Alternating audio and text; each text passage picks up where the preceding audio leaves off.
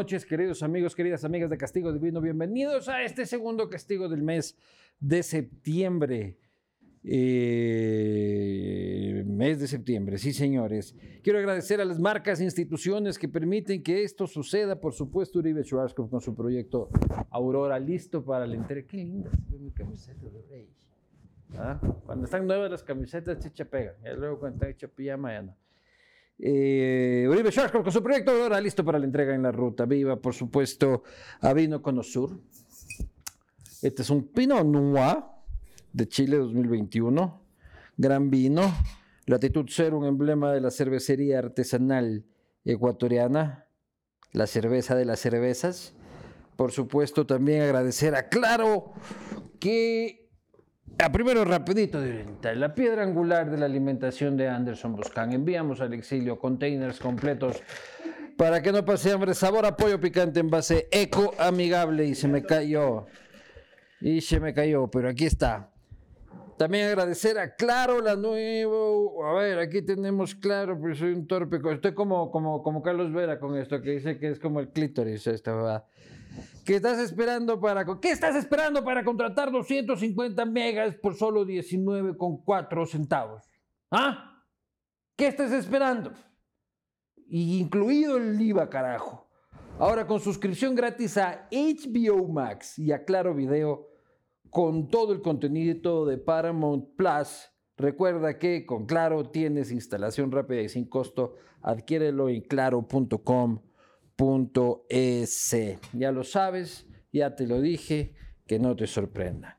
Para mí es un enorme placer, no solo porque hemos iniciado un proyecto juntos, sino porque es un personaje de, del, Ecuador, de la pantalla, del arte, de la comedia, de la creatividad, eh, y un personaje de ese Guayaquil real, de ese Guayaquil profundo.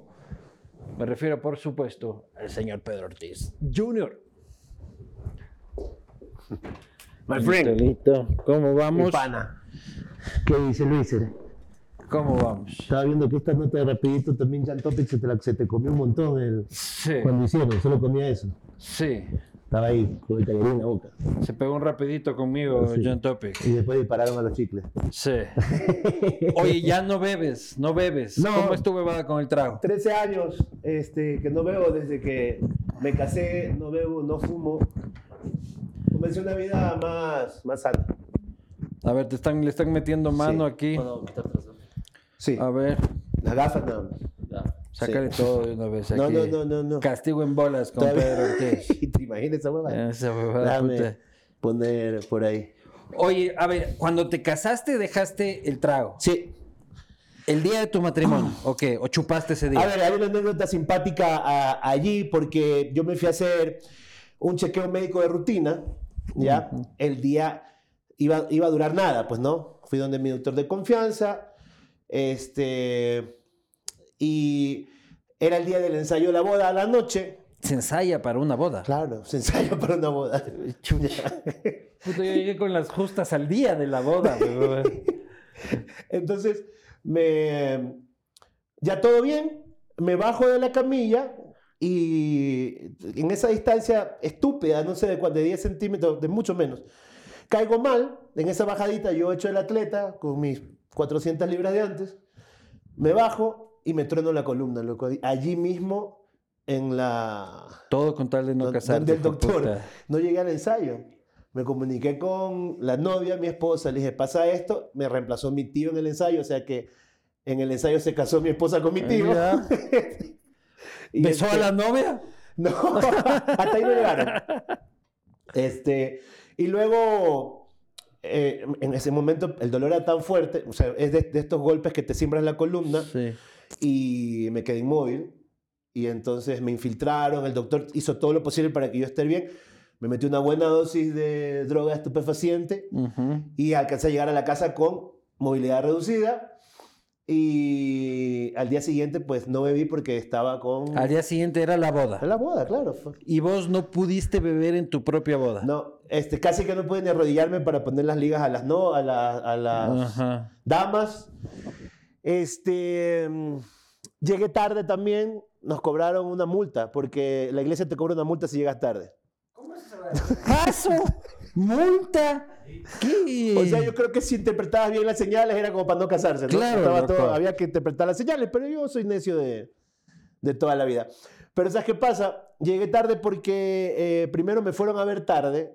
eh, nos hicieron una sesión de fotos antes de la boda. Mi compadre Juan Picón, que es un gran un fotógrafo, ya la novia se fue. Y yo me bajo y cuando quiero llegar Se a la refiere a iglesia- la novia como, como otra persona, así como, Mi esposa. Claro. Ya.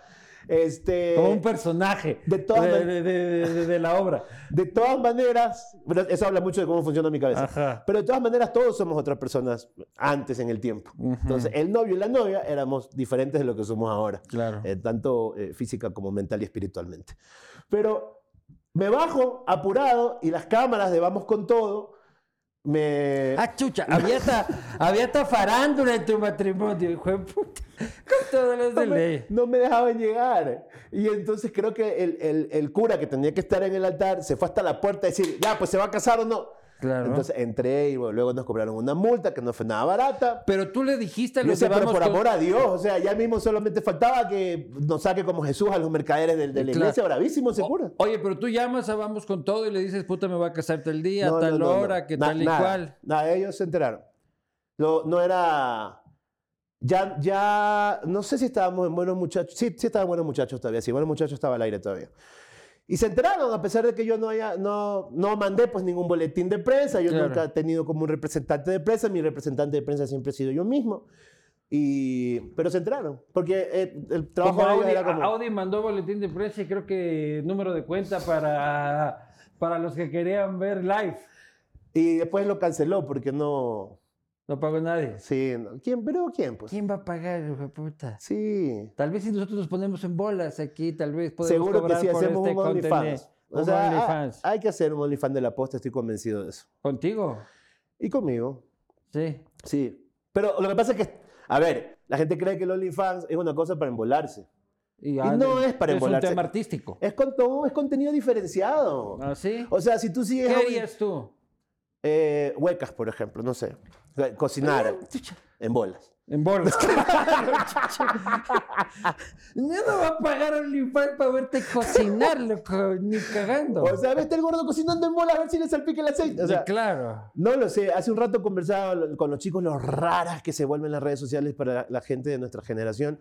Entras a TikTok y los lives están llenos de, de- de performers, de, de gente disfrazada de gato que se mueve eh, en un loop eterno y que reacciona a los regalos que tú les das. Entonces yo he analizado durante días porque no cachaba qué pasaba esto, ¿no? Eso ni he visto esa huevada. Es así, es- está una persona disfrazada de gato y está bailando diciendo, hi, hi, hi. Entonces, Horas. le das horas. Pero le das regalos. Los regalos son, tienen, tienen dibujos. eh, Tiene, es un corazoncito, un micrófono de cantante. Son emojis, ¿no? Y entonces reaccionan a cada emoji. Quiere decir, y cada regalo es plata, pues, ¿no? ¿Ah, sí? Centavos. Centavos. Entonces tú entras.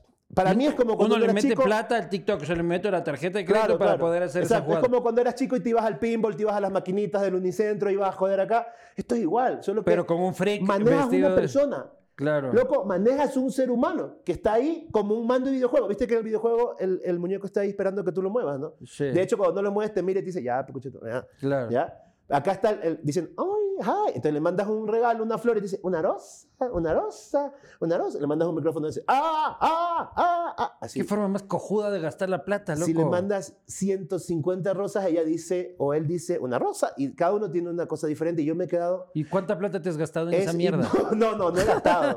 He visto cómo otros gastan. Ya. ¿Ya? Eh, no, pero lo que sí digo es, y esta huevada es esclavitud digital, es, es como un- una nueva línea de arte, o sea, ¿qué es? Porque es, todos los días gente que se queda de 4 a 6 a 8 horas y entre centavos y centavos harán, es como, es como un artista del callejero, loco, que pone la gorra, ya como un músico eh, callejero que pone el instrumento para que tiene Y la vos le plata. pones unos centavos y se mueve la estatua. Claro, es, es tal cual. Y entonces, si, si diario ha- hacen 3, 4, 5 dólares, 10 dólares, ya tiene pues, sus dos gambas, eh, trabajando 5 días a la semana. Ujú. y, y ya están los frikis mayores, dependiendo dónde, dónde te mande el algoritmo. Yo no sé, ponte que el algoritmo te mande a India, donde hay miles de millones de personas. Entonces, o sea, vos si entras a la deep, deep, deep, deep, deep, así. O sea, no, no he entrado nunca a Deep Web, pero estas cosas, yo creo que son mucho más comunes de los que nosotros a nuestra edad entendemos. Pero tú tienes. OnlyFans. No tengo OnlyFans. ¿Por qué No tuyo, tienes, estás suscrito. No estoy suscrito a OnlyFans. Nunca. No. Ni así con bigote falso y. No, como en Los Simpsons, el, Ajá. el- el señor Bolainas. Cosme, soy Cosme fulanito. Claro. No, no, tengo este, amigas y amigos que tienen OnlyFans. Y he trabajado con personas que tienen OnlyFans, Generando el contenido. pero eh, no, no he trabajado. O sea, O tú trabajado- eres el gordo enmascarado así de, de que, que reparte bolsa y puta que encanta. Acabas de descubrir a- al, al Duque, que fue uno de los que, el que supuestamente mató a Kurt Cobain. Era, Ah. era un gordo enmascarado, así que, Claro. que Courtney Love lo contrata para eso. Pero ¿sabes qué? Pero no eres un gordo enmascarado que No, no, porno. no. Tengo máscaras de, de Ya. lucha libre porque colecciono, pero, ya. pero no voy Si a eso. ustedes ven un gordo enmascarado de lucha libre echando polvo en OnlyFans, tenemos un primer sospechoso. Ok, los ecuatorianos seguimos primero en el ranking del mejor nepe, ¿ah? ¿Sí? Sí. Bueno, no sé si el mejor, el más grande. en todo ¿Y el tuyo cuánto tiene? ¿Hace Eh, cuánto no te lo ves, hijo de puta, No, sí, ahora me panza? lo veo más, ahora me lo Claro. veo más, ahora me lo veo Pero más, cuando sí. pesabas, ¿cuánto fue lo máximo que llegaste a pesar? 400 libras. Ahí no te 400. veías el pene ni no, cagando. No, ni los pies casi, Claro. ni los pies casi. El pene, puta.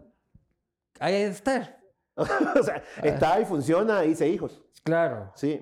Pero O así sea, de tener una relación visual con tu pene. No, pero, no. pero es, es bacán cuando retomas esa relación Como visual. a los años, puta. claro, que- ¿Qué es de tu vida, Es hijo de como- puta? Como que. Claro, o sea, se- siempre, siempre hubo, hubo y hubo bastante. No me, gusta, no me gusta hablar de esto porque se siente Sí. como propaganda, Claro. ¿ya? Pero siempre hubo OnlyFans, dame la cuenta aquí, puta. El gordito El, el enmascarado. nepe del Dogor. de- de- la cuenta es el, el nepe del Dogor. Claro, el, el nepe del Dogor. A ver, eh, brother, pero si uno de los actores, no por más famosos de todos los tiempos, era Ron Jeremy, que era el actor gordito. Claro. O sea, él rompió este, esta hegemonía que tenían las personas atléticas, ¿no? claro. Entonces, por ahí va la cosa. Cuando yo digo que he trabajado... Pero eres un tipo de pene aventajado. Tengo, sí. ¿Te, te has medido? Eh, no, pero ¿Pero cuánto calculas? yo creo que mis parejas han sido generosas en todo caso, me, me lo han comentado. As- Ellas han sido generosas en su En todo agradecimiento. sentido, porque para estar conmigo hay que ser muy... Claro. Pero No. ha sido generoso como decirte, uy, sí, oh, Pedro, qué grande, qué grande. Un secreto, A- aunque tú dudas de eso. un secreto es estar con alguien más pequeño que tú. Claro, Entonces, eh, eh, es como una size petite. claro, Todo es mucho más grande, ¿no? Claro. O sea, ah, ya, tú ves a Jorgito el Guayaco, pues le das una botella de cerveza y parece un dummy de la cerveza. Claro, pues. Y no he estado con nadie del tamaño de Jorgito, pero, pero hasta la idea, pues no. en- Esto ya está bizarro, pues, una- loco, yo- puta. Yo soy bien bizarro para. El gordo enmascarado y la enana chucha. Eso ya. Y dijeron, ¡ay, ay, ay, yo, vaya! Chúpalo, Ya está. Pero estamos perdiendo plata, claro. ¡Ay, ay, ay, ay, yo, chúpalo! Entonces, Pero ves porno. no, así como. O sea, Pero cuando- y sabes, ver, sabes de artistas y ¿qué de. es? ¿Qué es? Por supuesto, porque soy. Tú, tú sí ves la película. No, no, pero, pero vengo de la generación que veía la película. Entonces sí vi la película. ¿ya? Veías la película entera, se, se veía, se veían las películas. Betamax, yo tengo 47 años recién Veías cumplidos. porno en Betamax. Sí. Y te Ya. acababas la película. O sea, había. ¿Cuántas pajas de. hasta acabar la peli? No, ahí siempre he sido eh, bastante precoz realmente. Bastante Sí, precoz. Sí, eso es por, por tandas. O sea, uno, uno alquilaba una película y, y la guardaba. O sea, hasta pagaba multa para eso, porque se acaba rapidito. Realmente la película dura mucho más de lo que puede durar tu momento de Entonces hay que ver por tandas, como una serie. Es totalmente, sí. O sea, como que un estilo Netflix. Lo que pasa es que, mira, Pero, la- pero te la devolvías así al cassette, así todo pegajoso. claro, así. temporada 1, Cindy muestra una teta. Claro. Temporada 2, claro. John acaba rápido, o sea, con Claro. los episodios. No, a ver, este, el sexo era muy tabú. Yo soy de 1976, digamos que ya por ahí, eh, entrado los 80, es el mundo del, del, del Betamax y del VHS, los beta clubs. Después fueron los videoclubs. Tú rentabas, abrías una tarjeta. La los pelados de ahora no tienen ni fucking idea de cómo Claro. es esto. Dejabas tu documento, ibas. y ¿Hubo las- Blockbuster en Guayaquil alguna vez? Claro, Block- Blockbuster. Pero eso ya Ajá. es aniñado. y, Claro, no, sí, sí. eh, ya fue sobre el final de todas las cosas. Ya, ya, ya venían DVDs y otras cosas. Pero y la además época- en el Blockbuster había una huevada maravillosa que tenían un buzón en el que ellos confiaban en que ibas tú por tus propios medios a ir a dejar la... La película, La y te- te, película. la- te pedían por favor que la dejes rebobinada. Sin embargo, es que. ¿En ¿Cuál qué era la país creen que vivían? loco? Puta. Y acá ven- te entregaban la, cinta cortada. puta. Claro, pues. ¿Sabes En tu, qué? en tu caso, pegajosa, puta. Pero ¿cómo, ¿cómo haces que la cinta logre estar pegajosa? Eso ya haberse lo querido meter al, al aparato. Pues, es muy- No, no. o sea. Eh, ya, eh, ya el tamaño. Espérate no, que estoy daba. fornicando con el VCR.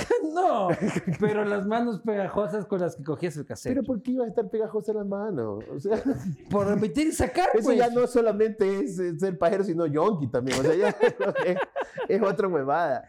Tú sabes que Quentin Tarantino trabajaba rebobinando esas películas en Blockbuster. O sea, él era el que estaba abajo del buzón. Llegaba al buzón, le llegaba a él. Ah, sí. Y él tenía que chequear y ahí supuestamente... Eso es parte del mito también, ¿no? Ya. Porque dice que nunca estuvo en una escuela de cine ni nada, sino que él aprendió a hacer edición eh, eh, haciendo esas cosas. Y esas huevadas se aprenden así, te digo. ¿ah? Entonces, esa generación, yo acá, oh, es septiembre, el 8 de septiembre cumplí 47 años. Entonces yo te puedo hablar de 80, te puedo hablar de 90, te puedo hablar de Claro. 2000. Este, y el sexo era tabú, ibas al, al videoclub y las películas pornográficas estaban en un álbum aparte. No estaban en la percha. Porque era Y tú ibas menor de in- edad in- allá. in- inmoral. Tuve un videoclub al frente de mi casa. Al frente, cruzabas la calle, estuvo allí. Eh, se volvió eh, una distracción interesante. Siempre ha sido como un- e- ese local al frente de mi casa, siempre ha sido como la invitación al vicio, porque luego fue una panadería, luego fue una venta de pollo, entonces, chucha, gordo pajero forever. Entonces- y entonces, yo agarro todo esto como escenarios como para hacer comedia, porque la comedia de y- observación es así. ¿Y don Pedro te cachó alguna vez? Mi viejo no. ¿Pero por qué me va a cachar? ¿Nunca te cachó haciéndote la japa? ¿Pero quién se paja en la sala o en, el, o en no sé, lugares públicos? típico que te abren el cuarto y vos... No, ahora con las cámaras que puso Cintia que te hablan, nadie pues en ninguna parte. O Claro, sea, pues. imagínate, pues, ciudadano, deje de hacerse la paja, por. Eh, que sí ha habido, ¿ah? Este, Pero nunca te cacharon una paja en la casa. No, no, mi viejo era uh, eh, eh, vacasísimo, era chévere. Mi, mi viejo era un tipo bacán. Mi vacacional era en Chispazos. Claro. me llevaba siempre al programa. Entonces allí era chistoso que la gente, por ejemplo, la gente decía que Rashid era hijo de Luzmila y de mi papá. Claro. entonces, y entonces y me llevaban, mi papá me llevaba, yo creo que mi mamá me mandaba al, como para que lo vigile mi papá. Me mandaba en, en- en el vacacional y ahí me enamoré de la ¿Y por qué televisión. había que vigilar a tu viejo? Porque mi viejo era un tipo guapo, era un dandy, era un gentleman. Siempre... eh, y una estrella. eh, sí, o sea, cuando, cuando lo vives dentro de la casa no, no dimensionas el estrellato, ¿ya? Pero se le enlazaban las peladas. y Pero huevadas. sí, y, y- y señoras también. O sea, Claro. Chispazo era un programa muy familiar donde había un- un- muchas abuelitas que lo veían a mi papá con mucho cariño como maternal también, ¿no? Entonces, Ujú. tú no dimensionas el estrellato hasta que te paras en el final de las gincanas en el centro cívico y ves 100 mil personas.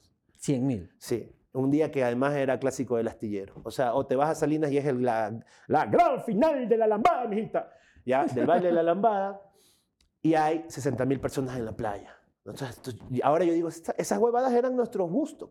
Claro. O sea, eran nuestros Lollapalooza, eran un chispazos palusa, tranquilamente, ¿no? Claro. Este, y entonces yo hago mucha tarima, mucho escenario, sin miedo, porque yo desde pelado estoy trepado viendo un montón de, de Tú gente. tenías esta vida de rockstar, de que soy el hijo de Don Pedro, pucha, mí, que pucha, pásenme de aquí, que ni sé qué. Yo quiero whisky y javier No, y no, no, no es para tanto. No, para nada. Siempre fuimos muy familiares. O sea, el gran hobby de mi papá era terminar de hacer lo suyo, porque no solo trabajaba en televisión, sino que tenía una oficina. Los viernes nos agarraba a todos y nos llevábamos a, a, a playas, pescar. Ese era el hobby de mi papá, un hobby muy relajado. Y me imagino que le entregaba sus problemas a la pesca, la caña, la carnada. Yo conozco todo ese tema. La caña, el nylon, Y pescar. 2000 para ti no es como una tía. Sí, por supuesto. Eh, O sea, tienes relación todavía, tía Luis de Luz Sí, por supuesto, sí. Una mujer encantadora, muy conversona, eh, que siempre te hace llegar su cariño, su amor. Nos encontramos regularmente en la playa, también coincidimos siempre en, un- en un lugar. Y hay esta relación de muchísimo cariño, igual con Rashid también. Sí. Este, somos, tenemos un grupo que es como de, de familia, ¿no? Como el grupo de, de todos los que estuvimos Se más regular. y, y tienen actividades. Yo soy muy poco de participar en cualquier cosa. O sea, soy Ya. un poquito misántropo, te debo decir. Ya. O sea, sí, no, no me gusta mucho la, la, la- la gente. ¿Viste que le sacaron una declaración a la, Lavinia, la esposa de, de, de Daniel Novoa? Sí. Donde decía que no... ¿Le gusta topar a la gente? Ya, yo, yo estoy ahí, digamos. ¿ya? Claro. O Es sea, que te- te- tu, tu primera dama esa. Claro. Claro, o sea, juntémonos para odiar a la gente juntos. La. Pero la pareja perfecta. Pero, a ver, Odias el toqueteo. no, o sea, no, no es, no es así, pero es cuando lo puedes controlar. Yo soy una persona que si tengo más de tres o cuatro interlocutores, me pierdo. Siento que tengo atención dispersa. Y también siento que las, este tipo de, de- de pequeñas cositas que vienen siendo problemas mentales se acrecientan con lo que te vas volviendo viejo. ¿Qué problemas mentales tienes? Eh, pi- pierdo, pierdo, cambio de tema muy rápido. Es, como que mentalmente tengo un, Ya, next, un sí. seguro de, de de autoprotección de que cuando no me, no me gusta o no me interesa o algo, y mi esposa siempre me corrige y me dice, es como grosero de tu parte, que te están hablando del agua caliente y, y tú, y, y tú cambias el tema. Ah, sí, el pato Donald, o sea, dices otra cosa completamente. Pero yo no, me- yo no lo percibo, no me doy cuenta. Pero Ujú. sí caigo... Pero es porque te vale verga de lo que están hablando. No, yo lo que, a ver, hay dos, dos cosas fundamentales. Así en el juzgado, así, señor, usted ha sido condenado a dos años de cárcel. Este, eh, en Los Simpsons. Pero, pero después de que sucede, mi esposa siempre me dice, ¿por qué eres así? Y le digo, ¿cómo? O sea, y, y también me pasa que alguien viene, por ejemplo, no me doy cuenta que alguien está como queriendo eh, conversar conmigo y yo me viro. Pero le digo, pero son cosas que pasan. No lo estoy haciendo adrede, no es que voy a ignorar eh, a alguien. Pero yo quiero saber por qué, porque yo así como que me hago un autoescaneo de decir, a ver, qué chucha está pasando, tengo que corregir ciertas cosas. Y, a ver, yo no escucho nada del oído derecho. O sea, soy 100% sordo acá. 100%. Sí, sin carnet de discapacidad nunca he tenido por si acaso, ni he sacado ninguna ventaja de esa huevada. ¿Pero por qué? ¿Naciste así? ¿Lo del carnet o lo del oído? No, lo del oído. Ya. Yo recuerdo que a los 10 años, cuando estábamos yendo a playa, habré tenido entre 8 y 10 años, saqué la cabeza como perrito por la ventana. Y pasó un rodillo. Era, era un desafío, ¿no? Básicamente, porque la, la historia que se contaba, la leyenda urbana que se contaba en ese tiempo era, una vez un niño sacó la cabeza por la ventana en un viaje y ¡fua! vino otro carro y se la cortó. Siempre te decían eso para que no Claro. saques eso. ¿Por qué? Porque antes no, los, los carros no tenían aire acondicionado y ibas con las ventanas. Claro. El mayor avance que hubo esto fue unas huevaditas que se llamaban las ventoleras, que eran unos triangulitos que hacías así y ahí te entraba el aire para no abrir. Claro. Hasta ahora todos los carros tienen aire acondicionado, ¿no? Sí. En Guayaquil antes de tecnología instalaron ventiladores. Ventilador en el taxi, ¿no? Esa huevada era wow, antes de que todos los carros tengan aire acondicionado. Entonces, saqué la cabeza por la ventana y escuché así. Y yo dije, ah, yo dije, ah, chucha, algo, algo se me metió, algo pasó. Pelado, cuando eres pelado, Pero no te dolió. no, no me dolió, solo como que se cerró. Y cuando eres pelado, como que tienes miedo de contar huevas que te pasan y nunca conté. Y viví sordo. Es estúpido lo que te cuento, pero es real. Luego fui a un doctor Pero cuando dijiste en la casa, ¿saben qué? De este lado. cuando tenía como O sea, 14, como 14 años. Como siete años te quedaste y tus papás no se daban cuenta que te hablaban de un lado y, y no reaccionabas. Supongo que pensaba que tenía atención dispersa, no sé. Siete años sin decir, oigan, creo que tengo algo en el oído, chiqui. Decían, es como el abuelo, como el abuelo juvenal. Yo me llamo Pedro Juvenal. No, salió al abuelo, sordo de un oído. Entonces, sí, Tú antes oías perfecto. o sea, antes de eso sí. Pero yo decía, ok, voy a vivir mi vida en, en mono. No tengo el estéreo. Ya. Vengo, vengo preseteado. Muchos de mis amigos han perdido la audición de un, un oído porque es en el mundo de los estudios, estudios de música. Yo he hecho mucha música, mucho rock, he estado metido en eso y algunos amigos han perdido la audición por eso. Por eso se recomienda siempre. Ahora se saben muchas cosas que antes no se sabían para cuidarse Y a los 14 años te enteras de eso, ¿cómo? que había tenido una, porque fui a un doctor que me hizo un chequeo completo y mm, tenía una, había tenido una otitis grave en el oído y que como no había sido tratada eh, a tiempo, entonces me perjudicó el, el caracol. Pero, Estaba chistoso, me perjudicó sí. el caracol. claro, pero, pero fue de un chiflón. A lo mejor se estrelló una abeja, no sé. O sea, no, me, Claro. no me sacaron ningún bicho, ninguna nada, ¿no? Ajá. Y entonces, yo creo Pero que- no oyes nada de nada. No, yo soy el mejor guardasecretos del mundo. Si me hablas de este oído, no escucho nada. Claro. Entonces me pasa mucho que estoy en lugares públicos y alguien me dice, te saludé, estás agrandado. Eres que yo, ¿qué? ¿Cuándo? No. Entonces, gente que viene de este lado, Ujú. yo estoy metido en lo mío y me dice, Pedro, me saludo y no lo escucho. Ahora te escucho porque tengo un ambiente controlado y todo bien, pero en Claro. un lugar yo tengo que leer los labios. Y la gente me dice, se, se incomoda un poco porque le estoy mirando como que la boca. Claro. En discotecas, la gente que se me acerca a hablar, yo, yo te- eh, tiendo a hacer esto. Entonces, a mucha gente... A, Cree que le vas a Así un, un rubiales. así. que le- claro, me da una mucha. Que le vas a hacer un rubiales. Y ya después cuando haces, no, es un puta sordo. Entonces ya, ya, ya Sí, te vas a- claro. a, acostumbrar. Entonces yo creo que eh, eh, es un poco difícil cuando tú sientes que tienes una limitación, este, estar concentrado en una sola persona. Sí me aturden un poco las, la- las multitudes. Entiendo perfectamente que cuando, cuando hay mucha gente que, que viene hacia ti, no puedes dar... Me, me frustra un poco no poderle darle el tiempo que se merece cada persona que necesita algo de ti en ese momento. Ujú. Entonces prefiero las cosas más personales, menos incluso las cosas más eh, eh, eh, familiares o de amigos. O sea, si en la casa vienen a visitarme ya ocho amigos, ya para mí ya la paso mal. O sea, que vengan cuatro, Sí. que puedo estar en O sea, todas. hacer fiestas en casa jamás. No, o sea, reuniones, lo típico. Pero sí soy un tipo que si fuera a quedarse, ir al cine siempre, o quedarse en la televisión viendo series y documentales, eh, o leyendo, ahí estoy. O sea, ¿Y no me hace o- falta una fiesta nunca. ¿Qué otros desórdenes psiquiátricos tienes? no sé. No sé. Recuerdo que eh, cuando era pelado le tenía miedo a la oscuridad. ¿No? Que era una cosa muy, muy de pelado. No me daba miedo. Estaba la luz apagada. Entonces cru- cruzaba rapidito por los cuartos que tenían la luz apagada y prendía la luz. Y mi papá me curó del susto en, en- con un brujo que se llamaba Luciano Toret, que era muy conocido en Guayaquil, un personaje conocido en Guaya- Guayaquil de la familia Toret. Los unos son nadadores, los otros son músicos. Él Y los otros son brujos. y claro, él criaba eh, codornices, perdices y al mismo tiempo eh, hacía este, este tema de medicina natural, si se quiere ahora. Sí. Y fue, me sentó, me escupió un poco de puro y todo, y me curó del susto y de ahí ya... Pero no- era para curarte el susto a... a la eh, oscuridad. Sí. O sea, era ya tan grave como para que tu papá te lleve al brujo.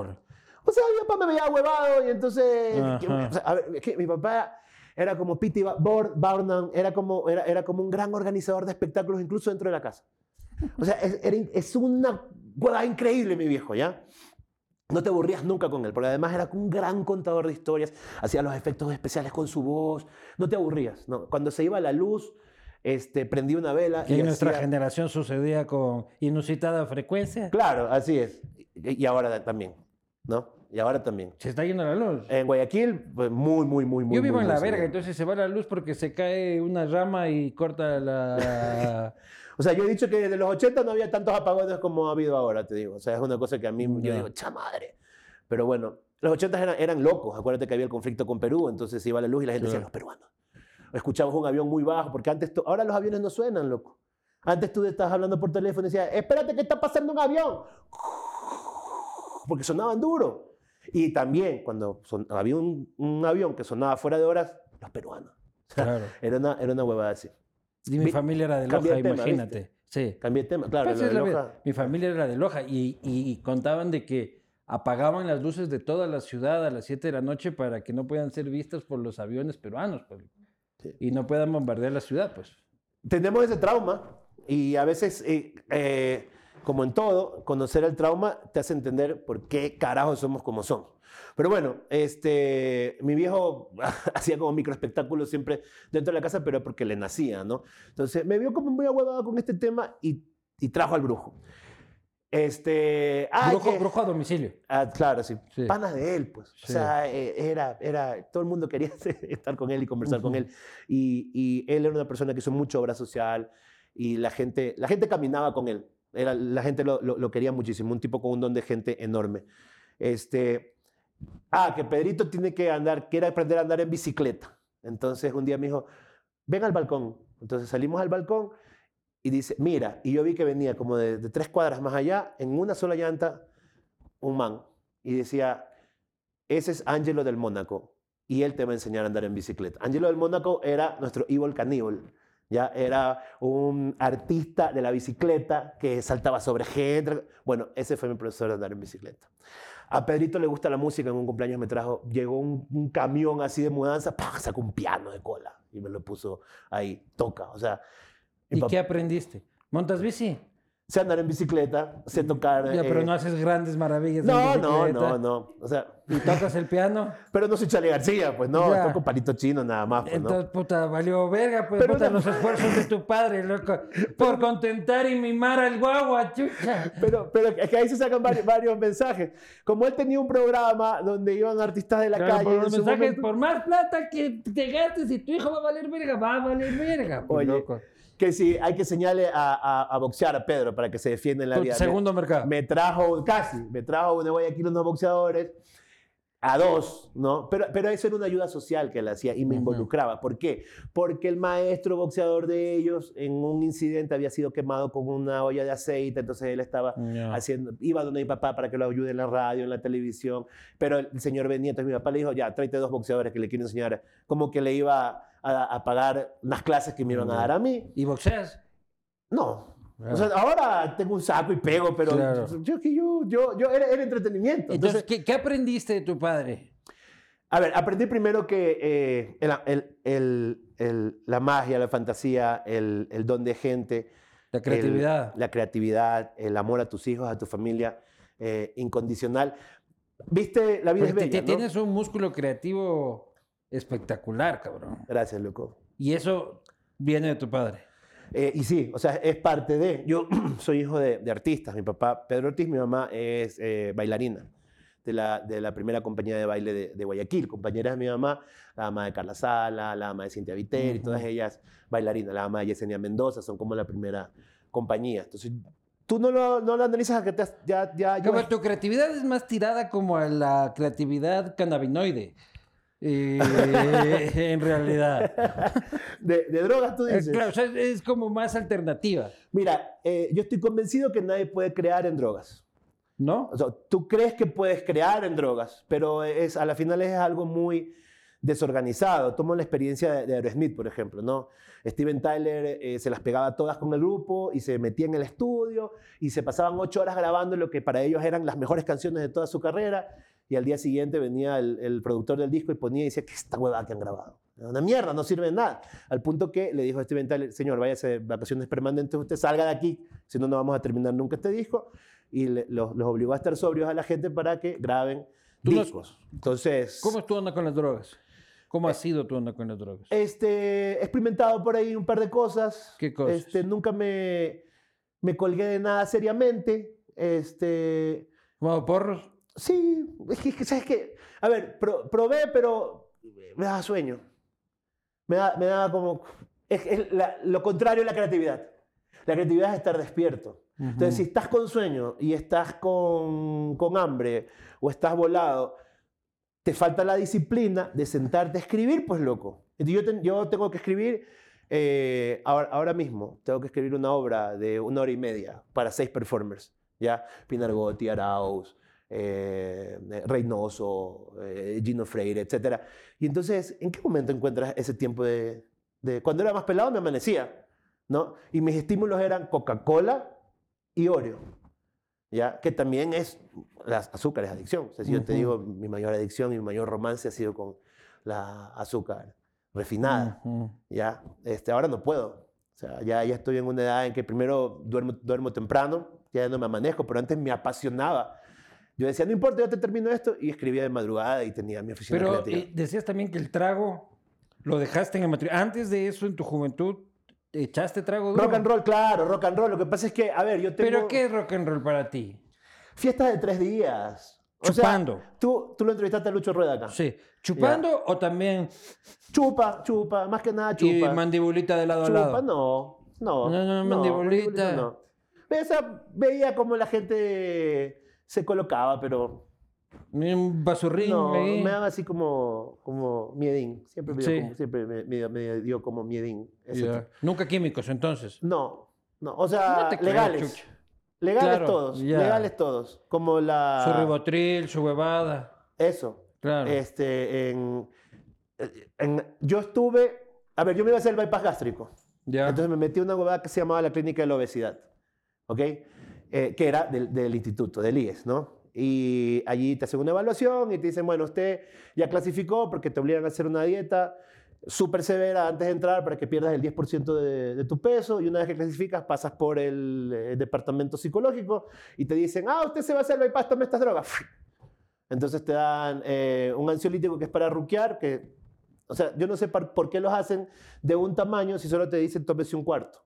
O sea, ¿quién se toma el- la pastilla completa? Claro. Ese es que es para dormir. Y el otro es la... Dro- los que ya son para. Ya son cuando tienes esquizofrenia, huevadas. Ya, claro, debe ser por eso. Y la Ujú. otra es la droga de la felicidad, que es esa pastillita rosada que se llama floxetina, que te la venden sin receta médica y que vale centavos. Ya. ¿no? 17 centavos, creo, no sé. Y entonces, pero tu cuerpo genera resistencia, genera resistencia a todo.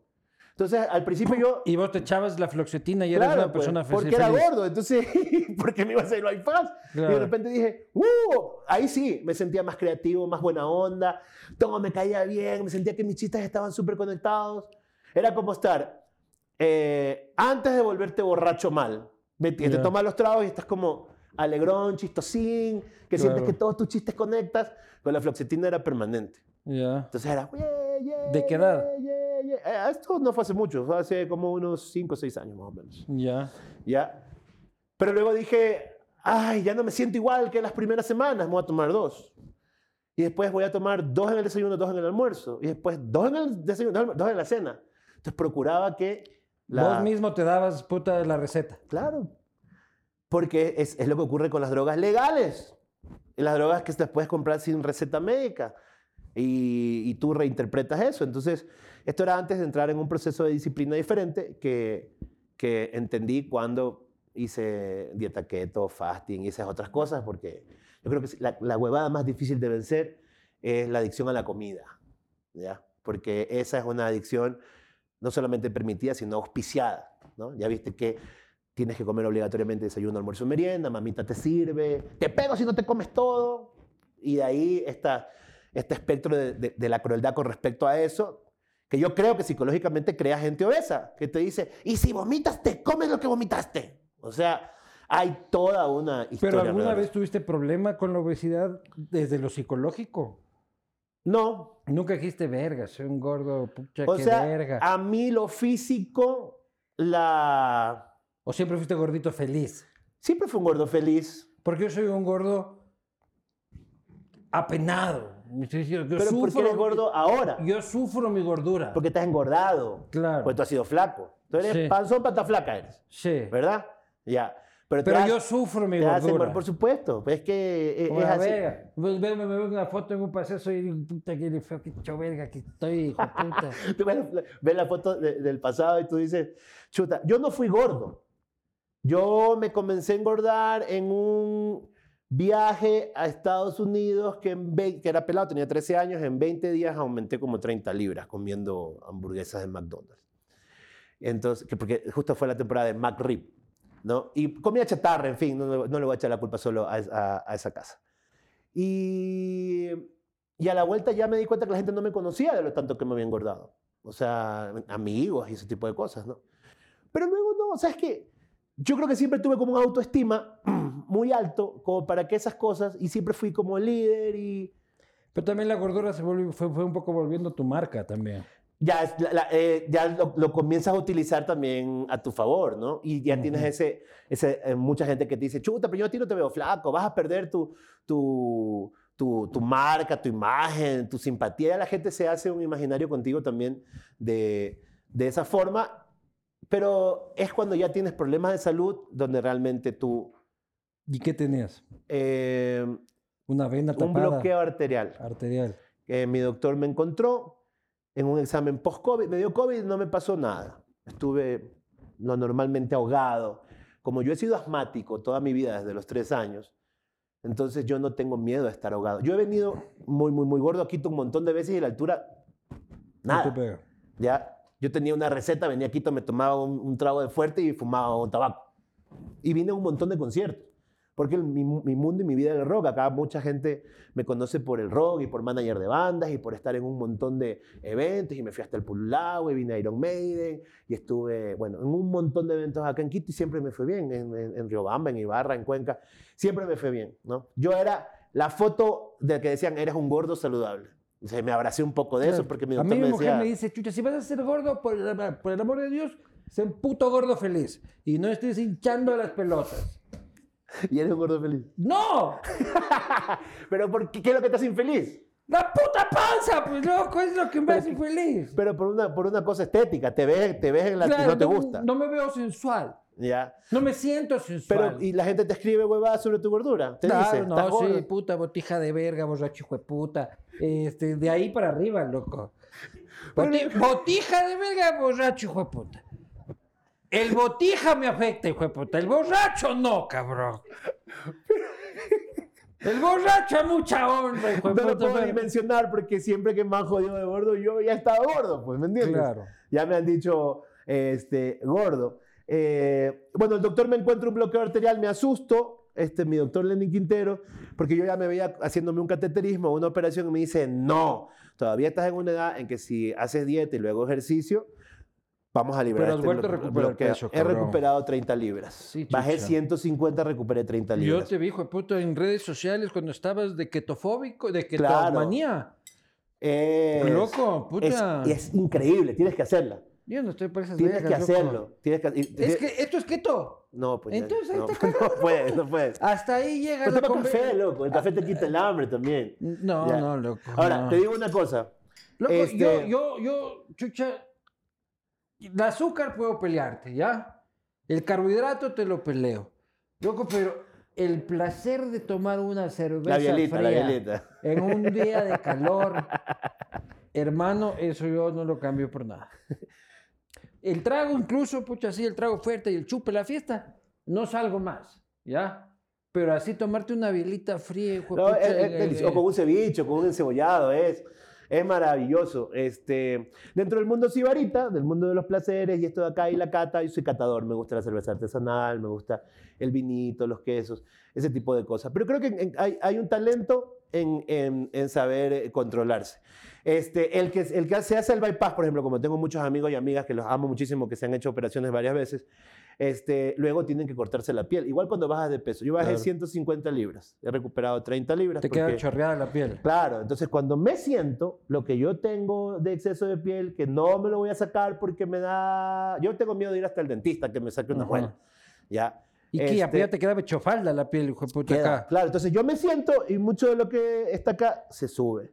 Entonces, eh, la- las fotos de pie... ¿Cómo? ¿Que qué se sube? La barriga, pues. Claro. ¿Ya? Entonces las fotos de pie es... Te ves más flaco si que tú lo que... te cortas, ya te vas a sentar y vas a tener esta cosa. Pero, por ejemplo, yo cruzo la pierna, que es una hueá impensable, pues, loco. Tú antes no podías cruzar No, pierna. está loco. O sea, esta hueá no es que... O sea, Claro. impensable. Pero pudiera tener, o sea, la cruzara más como Fito Páez o Charlie García, que es así como que sin tener huevo. Ya, Claro. pero, pero no puedo porque sí tengo mucho... Mucho huevo. No, también. Gracias, Porque amigo tengo querido. tremendo miembro. Claro, bien observador. Yo cuando estaba muy gordo decía, esto no es barriga, Claro. esto es que lo tengo envuelto. claro. Utilicé mucho eso, el reírme de mí mismo para mi trabajo, para mi comedia. Tengo un gordólogo, este... Y sobre esos temas... estás bien de salud. Sí, Estás mejor. estoy, estoy mejor. Este tema de la arteria está solucionado. Ah, imagínate, a los tres meses había bajado 100 libras y ya no tenía el bloqueo. Entonces, este, Pero hay que seguirse cuidando. pues, loco. funcionó. Sí, estoy en eso. El año pasado ¿Tu lo padre cerré. de qué falleció? Mi papá de páncreas. Le dio una Pancre- pancreatitis. Él, Ah. estaba, él, él estaba en gran estado físico, nunca fue gordo, siempre fue esbelto, le gustaba hacer ejercicio, no tenía vicios. No tienes antecedentes eh, genéticos cardíacos tú. No, la verdad que no. Hay diabetes en la familia por cierto lado, pero directamente a- de nosotros no. Eh, mi papá le da una pancreatitis. Yo- mi papá comía mucho en la calle. Yo soy como huequero, así como mi viejo. Entonces él se sabía el huequito del caldo de salchicha, el del, el, el del Puta, es bollo. que lo el de- a todo era, lado, a- a- era de eso, pero fue, o sea, una pancreatitis, sobrevivir una pancreatitis es jodido, o sea, también le jugó eh, el número, ¿no? Entonces ya mucha gente decía, no, es que el hombre del espectáculo bebía mucho, mi papá no bebía. No bebía. En, en casa nunca hubo cigarrillo, nunca hubo este, alcohol, Hubo fiestas de cumpleaños, lo normal, o sea, nunca hubo excesos. ¿Y tú el trago dónde lo conoces? ¿Y los excesos? Eh, panas del colegio, 17 años, este, 18 años más o menos. Yo fui zanahoria. Yo creo que mi, mi primer ciga- cigarrillo me lo pegué como a los 13 años en una fiesta del colegio. ¿Eso te parece zanahoria? Es que fue así como una Fumar a pitada. los 13 años te parece de un zanahoria. Sí. O de Era- un guambra verga que no sabe qué es la vida. Esa, esa, esa puteada me la pegó un profesor que nos vio porque era una fiesta del colegio que se, se hizo en la tarde en la discoteca Infinity porque así se hacían para recaudar fondos y alguien me pasó un cigarrillo y, y estaba disque fumando. Pues ¿no? en ese tiempo arrecho. no golpe, claro, hecho el bacán. Cristóbal Colón, colegio de hombres, la competencia ahí es por ser eh, el más bacán siempre, ¿no? Un Claro. colegio en el cual tienes que ser líder, un colegio en el cual tú tienes que saber jugar pelota, saber liderar. Yo Saber meter puñete. o sea, sí, entonces yo, digamos, hacía más o menos, más o menos cada cosa. No era el gran puñetero, pero si había que pelear, peleaba. No era el gran futbolista, pero... te defendías. Sí, ya viste que terminé haciendo un túnel en el partido Valderrama, que siempre lo Claro. contamos. Entonces, o sea, no me ahuevo. Yo creo que mi Le viejo me enseñó a no eh, ahuevarme. ¿Y te quedaste que- fumando? no, no. De ahí volví a, a tocar un cigarrillo a los 17 años, ya cuando eran las chupas del colegio. Este, y ya teníamos amigos que ya fumaban y bebían más. Y de ahí en adelante comencé a tomar un poco más, un poco más. Luego en la universidad las fiestas y tomar. Y luego ya cuando vino la época de la televisión, que ya fue con Buenos Muchachos, que fue un éxito nacional, hubo más fiestas, más invitaciones. Y ahí comenzó un poco el descontrol con el tema de la bebida alcohólica. En la Este, época de Buenos Muchachos fue la parte que más descontrolaste el tema del alcohol. Sí, eso era eh, rock and roll. Ya estabas casado. No, Y peladas y huevadas. Novias, En, en- en novias. Ese, en ese tiempo, puta, todavía la televisión era... e- Eran las últimas épocas de la televisión como la televisión. Y ustedes sí eran rockstar, loco. O sea, pucha, ustedes sí en esa época... De tres a cuatro venerias, hijo de puta, semestrales por lo menos, pues loco. ¿Sabes qué? Luego, al mismo tiempo, viste que las canciones de Buenos Muchachos siempre fueron las de Lucho Rueda. Sí. Ok, entonces, porque yo eh, eh, trabajaba y éramos muy amigos con, con Lucho, yo, me- Vean el castigo con Lucho Herrera, no tiene pérdida. yo, te digo, yo pienso que es la vez que más, más han bebido, ¿no? Pero esas experiencias las conozco, por eso yo, eh, de entrar a fiestas con Lucho y de salir el, el- el lunes con la luz del sol, eh, luego de, de- de- de fiestones, pero... Y las giras, ¿no? Pero Entonces- alguna vez tuviste una veneria. No, nunca. Nunca. No, no. Raro. ¿O tú es porque no te lo veías? Tú conoces. Eh, La claro. veneria si la veis, lo- pues, No tenían sé, alcance, tal, ¿no? vez, tal, tal vez son asintomáticas. Pero, pero por- Tremenda verruga aquí, hijo de puta. y Y no la no veía. cuenta. y. La verruga era más grande que Oye, pero tú conoces gente que ha tenido venerias. Claro. ¿Sí? Sí, sí, Producto sí. de la promiscuidad. Producto de la promiscuidad. yo creo que yo creo que ustedes Acá tengo a Danilo, por ejemplo. Pero es que yo creo que ustedes los serranos se imaginan un poco que el guayaco es como que va al- a la tolerancia y pelo a pelo y, y ya como no, no, las venerias, no, no, las venerias tenemos todos, pero las enfermedades de transmisión sexual son un problema. Este, y están por todo No, el tú- país. yo creo que lo máximo que, que- que he tenido es una infección en las vías urinarias, que es como una, una cosa un poco picazón más ahí común. de, un- o- Sí. o- de, de- de- de una muchacha de poco aseo, dices tú. Pero es que no, no- no necesariamente puede ser muy limpia, pero depende es dónde estás haciendo. claro. Ya, entonces, y hay una edad que tus defensas bajas y que en la cual también, y también, si estás de Pero, fiesta, pero te has ido de putas. no, No, has pagado por sexo. no, no, o sea, el sexo ha sucedido, Pero Ya. siempre gratis. pero sí. Eh, Siempre pero- pero- gratis, pero- consentido y delicioso. amigas, novias, Sí. o sea, a- algo así, ¿no? Ya. O sea, nu- nunca... Nunca has sido un chongo. Sí, claro. ah, No me una- vengas con huevadas, pues loco. Sí, sí, sí, sí, tengo una anécdota. Tú eres el, típico, el, el tipo de paña que yo esperaría encontrar en un chongo, pues loco. Mira, a ver, si hay una- un chongo en Guayaquil y no está Pero te va, te vas a ir de culo con esta bobada que te voy a contar. Me- eh, ya en la universidad, un pana que era primo de Alfredo Adún, mi amigo, me lleva a un chongo. Y yo me había rapado el pelo a mate, y yo era el gordo que era. Y me confunden en el chongo con Jacobito Bucarán, que también al mismo tiempo se había cortado el pelo de esa manera y era popular porque era el hijo del presidente. En la época del el presidente Así de la. República, Abdalá Bucaram. Correcto. Y entonces estaba eh, allí y cuando me doy cuenta, el rum rum, y comienzan a desfilar las chicas en la mesa saludándome, abrazándome. Y qué sexy que soy. Hijo Y de yo- puta. y yo decía, ¿qué Esta pasa? rapada me he hecho guapo, loco. Pero el bandido es mi amigo, lo que pasa es que le había dicho en corto, no, sí es, sí es, a quien había preguntado. Claro. Y él se reía porque sí lo conocían de primo del, del otro político Adún. Entonces hacían Y clic. entonces todo tenía sentido de que yo Claro. era. Y entonces el primo era- de Adún trajo al bar- a Jacobito, pues y las fiestas y no sé qué, y ahí, ay, gracias, gracias porque estuvimos detenidas y nos sacaste el otro día. Lo sacaste. Mi hijo te manda saludos, papi. Y luego, y luego, este, llegó una muy enojada, bravísima y ¡pam! Golpeó la mesa y dice, yo me cago la tapa del piano del presidente. Ya parece que estaba con sus tragos, era una mujer morena muy, muy, muy enojada. Y le digo, ¿qué pasó si todas están bien conmigo, no? Si todos a Abdalá. Yo todo el tiempo diciéndole a mi amigo, esta va está mal, vamos, no, esto va a terminar mal. Claro, o sea, pues, loco. de repente aparece el verdadero por ahí. Te sacan la recontra puta. ¿ya? A pesar de que amigos de los Bucarán del colegio, porque estudiamos en el mismo colegio, somos Ya. casi en la misma leva, Dalito, Jacobo, Michelle, y siempre, eh, eh, incluso a- Abdalá era una figura presente dentro del colegio Cristóbal Colón, ¿no? Entonces, eh, lo cual me, me hacía sentir más en compromiso Claro. todavía, ¿no? Les Ya. estoy fallando a mis panas, chucho. Estoy, estoy usufructuando Yo no me de estaba su- haciendo pas- Mira, pero, o sea, la, la vida tiene vueltas, espérate. Y entonces esta mujer enojada dice, porque sacaste, ayudaste a todas las demás que estaban detenidas y a mí me dejaste, ¿por qué? Entonces, ya, se, ya yo dije, ¿sabes qué? Claro. Vámonos, no me gusta esto. Bueno, nos paramos, mis amigos se me cagaban de risa, se cagaban de... Pero todavía una buena onda. Hablamos del Guayaquil de los años 96, 97, 98.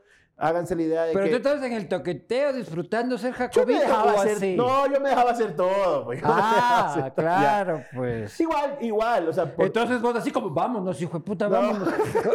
Esta huevada está peligrosa, dice chucha, vamos, Oye, vamos. Por No, muy hijo pues, del presidente, las expectativas eran de que yo pague todo. O sea, en algún Claro. momento van a haber querido que pague toda la fiesta, pues loco. Pues loco. Entonces hay que tener los dedos de frente dentro de esa huevada, pues no. Ya. Claro, saber cuándo ir después de haber disfrutado. Lo que te falta es verga, tienes que tenerlo acá de inteligencia. Entonces, es parte de la supervivencia del gordo. Claro, Ya. o sea, o, Entonces- del de pene pequeño. Yo creo que nunca has hablado de tanto pene en ninguno de tus castigos. No, te yo. O sea, tampoco, me ves a mí y, te has, Y hemos- has tenido esa cosa de, de preguntarle Claro. a un gordo sobre la dimensión de su pene. Pero bueno, ok, Oye, salimos capaz, de ahí. no, capaz es algo que yo tenía así este, en el subconsciente. Es que no te voy a preguntar si, si lo tienes grande o no. Tú a mí, Ya, claro, mirándote a los ojos, no te lo voy a preguntar. mirándote a los ojos, no te- juraría No tengo nada en contra, pero que no- tienes un pene grande que contarme. No, no, el mío, el mío es Porque normalito. no me interesa, yo soy sordo de este oído. Ya, pero acá el público debe estarse Pero preguntando. ¿por qué la gente quisiera saber el tamaño de tu pene, loco?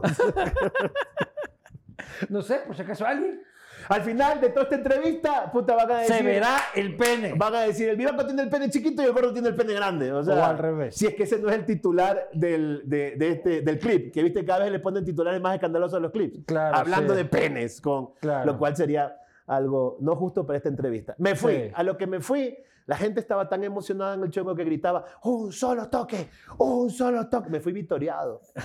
Menos por esta persona que estaba enojada. Y yo le dije, loco, esta huevada. Bueno, en fin.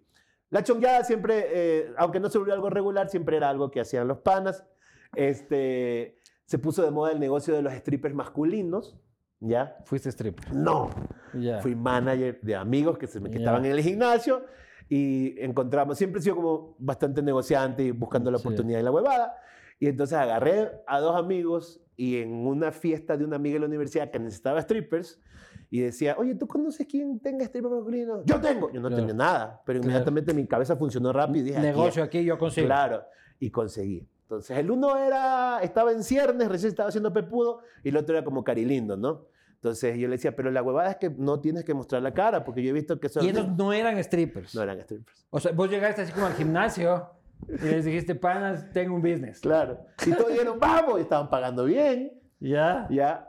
Y yo esperé ¿Y un qué carro- será de la vida de estos dos hoy por Son mis hoy? panas. El uno, el uno trabaja de- trabajaba de bouncer en, un, en, en España, en una, en una discoteca, y ahora ya se ha ascendido a manager, maneja una discoteca más, y el otro Ya. vive en Nueva Zelanda también.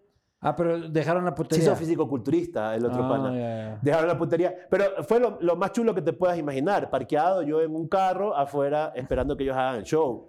¿No? Y, y todo bien. Contando el dinero, así. Puta. Todos salimos con muy buena plata. O sea, fue una cosa Esto así. de ser proxeneta de hombres este, tiene buena paga. Pero tus amigos tuvieron que dar servicio completo. No, era este, baile. Solo Eh, arte.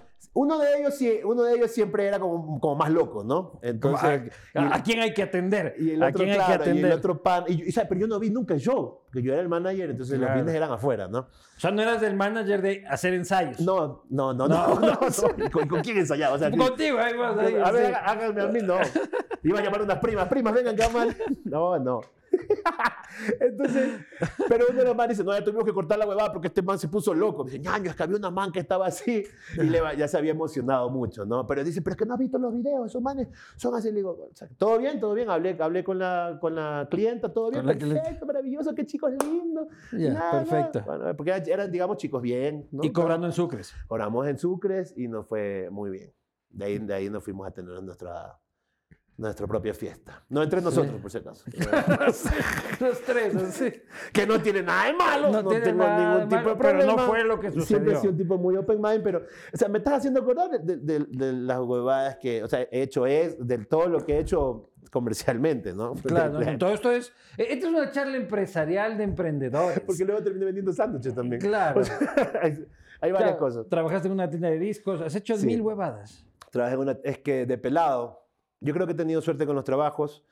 El trabajo ideal que cualquier pelado que le guste el rock hubiera querido, lo tuve yo. Trabajé en una tienda de discos. Charlie's Music World se llamaba. Quedaba en Víctor Emilio Estrada Llévanos, en plena Urdesa, frente Infinity, Urdesa de los años 90.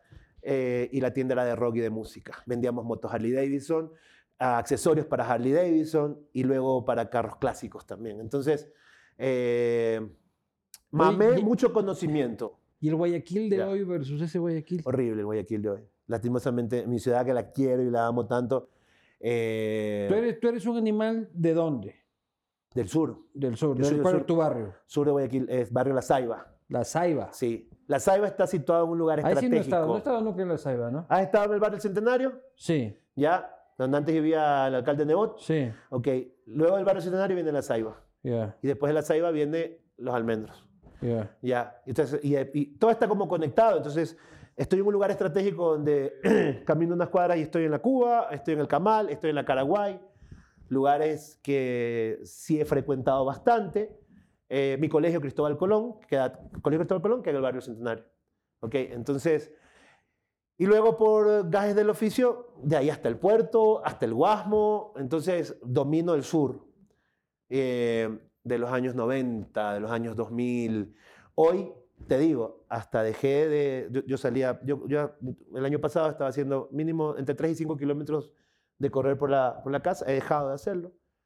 por- ¿Sigues viviendo ahí? eh, Vivo con mi mamá, En la Saiba. vivimos en esa casa, ¿sí?